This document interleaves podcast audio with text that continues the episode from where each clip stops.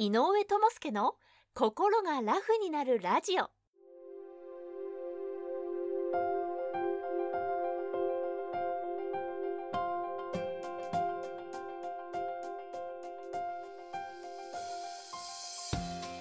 この番組は精神科医で産業医でもある井上智介が細かいことは気にせずに笑っていこうをテーマとして医学や心理学の側面から今すぐ使える心が軽くなるコツやスキルをお届けする番組です。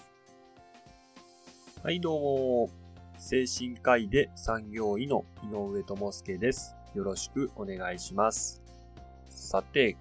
以前の放送で家の中で見つかるうつ状態の初期のサインというものをお話しさせていただきました。もちろんそれはまあ初期のですね、自分の状態に気づくサインとして考えてもらっても結構ですし、一緒に住んでいる家族の人に対してですね、見つけるサインとしても有効になるんじゃないかなというふうに思っております。まするとですね、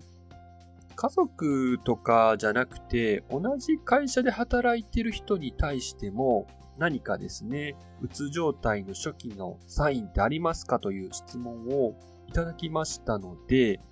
今回はですね、会社の中で見られるうつ状態の初期のサインについてお話ししたいなと思います。前回も9つの項目に分けてお話しさせていただいたと思いますので、まあ、今回も同様に9つのサインをお話しできたらなと思っております。ただし、前回の放送と同じように9つのサインというのも普段との違いということをキーワードにして見ていってほしいなと思っております。ではまず早速一つ目ですね。書類に時間がかかるということですね。これはですね、簡単に言うと、思考力とか集中力がですね、落ちてきてる時のサインになります。私たちは文字を読んで理解するという手順を脳の中でやると思うんですけども、これはかなり脳に負担のかかる作業ではあるんですよ。で、元気な時はですね、それが難なくこなせたとしてもですね、例えば寝不足一つとっても精神的な余裕がなくなってきたりすると思考力とか集中力が落ちてきてですね、書類を読むのを理解したりとかですね、あと作成するっていうのにも非常に時間がかかるということが見られます。二つ目、PC 作業に集中しづらいこれもですね、先ほどの書類とまあ似たようなところはあるんですけども、パソコンの業務っていうのはですね、かなり煩雑で操作が多くてですね、まあ、その都度いろいろ判断していかなければならなかったりします。まあ、そこで今までだったらだいたい1時間ぐらいでこなせてた、まあ、Excel の処理だったりとかが、まあ、普段の2倍ぐらい、なぜか時間がかかったりとか、まあ、やたらですね、休憩を取るのが多くなってきたりとか、まあ、そういうサインが見られたら、ちょっと注意してほしいなというふうに思っております。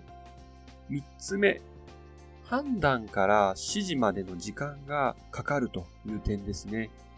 これは上司の人に当てはまることが多いんですけども、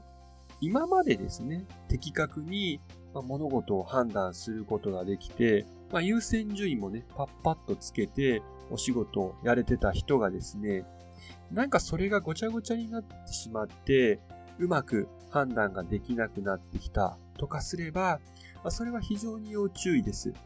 で、さらに部下に対してですね、もう何を任せて、自分は何をやればいいのかといった指示の出し方に関しても、なんか今までよりぐちゃぐちゃだったり、まあ、普段のようなキレのなさっていうのが見られてきたらですね、非常に注意しなければならないことになります。4つ目は、物忘れが多いという点です。これはですね、まあ、よくある話ではあるんですけども、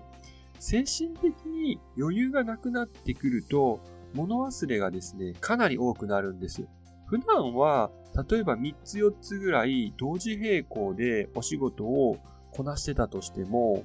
まあ、例えば、あの人に折り返し電話するの忘れてたとか、まあ、お客さんに訪問する予定があったのに、まあ、そこに訪問すること自体をですね、忘れていたりとか、ま、そういうことでちょっとトラブルになったりすることすらあります。ま、こういった忘れ物とか物忘れが多い時っていうのは、非常にちょっと注意してほしいなと思います。5つ目として、記憶力が落ちてきたという点があります。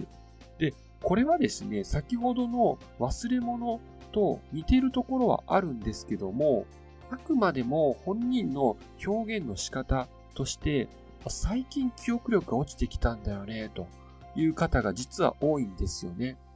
どちらかというと、先ほどの忘れ物が多いんだよねよりも、記憶力が落ちてきたよねという方の方が多いなというふうに思います。まあ、そのためですね、周りから見てて、まあ、急になんかメモを多用するようになった人がいたりしたら、それはその背景に、まあ、物忘れが多かったり、記憶力がですね、落ちてきた実感を持っている可能性があります。で、もちろんそのさらに背景には、まあ、夜の睡眠不足があったりとか、まあ精神的にですね、多大なるプレッシャーを感じている可能性があるので、まあ、非常にここのサインというのは見逃さないように注意してほしいなと思います。6つ目ですね。まあ、イライラして感情的になりやすいという点です。まあ、これはですね、誰もが経験したことあると思うんですけども、自分にですね、精神的な余裕がない時っていうのは、本当に些細なことでついイライラしてしまったり、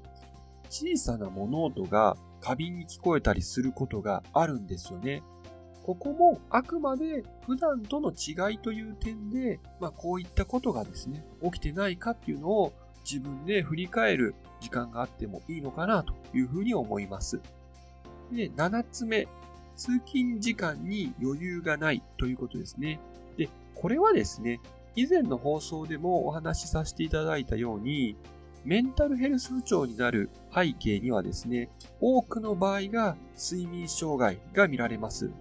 そのため、夜がですね、しっかり寝れていないと、朝起きる時間がとてもギリギリになって、もうなんとかですね、会社の開始時刻にですね、間に合うという形になります。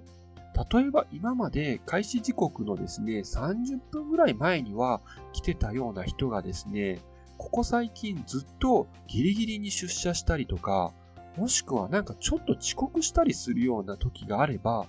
これはですね、非常に注意してほしいサインだと思いますので、ぜひ本人に声をかけてもらって、夜ちゃんと寝れてるかとか、まあ、そういったところを聞いていただけたらなと思います。で、8つ目なんですけども、頭が詰まった感じとか、締め付けられる感じという点があります。まあ、うつ病などのですね、メンタルヘルス不調といえばですね、精神的な症状がやはり思い浮かぶ人が多いと思うんですけども、実はそれだけではなく、まあ、身体的な症状というのも出てきます。で、様々な症状が、まあ、あるんですけども、頭痛というのはよくある身体的な症状の一つになります。ただですね、片頭痛のように、ズキズキと、まあ、脈打つ感じの痛みとは違って、まあ、ずっと輪っかを頭につけられて締め付けられている感じとか、ずっと頭が詰まったような、まあ、感覚というような頭痛が典型的ではありますので、まあ、そのような訴えを聞いた時もですね、そして自分が感じた時も十分に注意してほしいなと思います。9つ目としてですね、まあ、仕事への意欲が低下してきたという点があります。まあ、例えば、まあ、部下だったりとか、まあ、あなたの知っている人でですね、今まで熱心に一生懸命仕事に取り組んできた人がですね、急にお仕事に対する意欲がなくなっているところを見かけたり、明らかになんかやる気がなくなってるよなというようなことを見かけたらですね、まあ、早めに頭とですね、体を休めるようにアドバイスしてあげてほしいなと思います。まあ、さらに、仕事どころか、自分の趣味とかですね、好きなことですらですね、やる意欲がなくなってきたらですね、とっても危険な状態ですので、まあ、早めにですね、心療内科などに相談できるようにしてください。今回はですね、まあ、職場で見られるうつ状態の9つのサインについてですね、お話しさせていただきました。もちろんご自身が当てはまるなと思った時は、早めに対処していただきたいと思いますし、まあ、時にはですね、まあ、この時点で心療内科を受診するというのも決して悪い選択肢ではありません。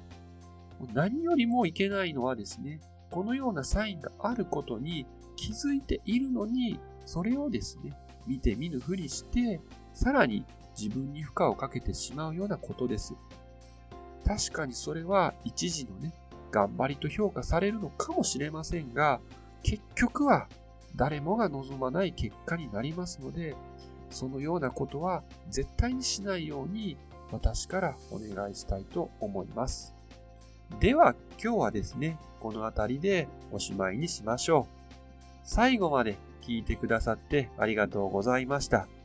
また今後もラジオの更新のモチベーションなどにもつながりますので、ぜひ、ポッドキャストの人はフォロー、YouTube の人はチャンネル登録をお願いします。では、さようなら。バイバーイ。今回の内容はいかがでしたでしょうか？少しでもいいなと思えば高評価やチャンネル登録をお願いしますそしてもしあなたと同じように悩んでいる方が近くにおられましたら是非この番組を紹介してもらえると嬉しいです。では次回もお楽しみに。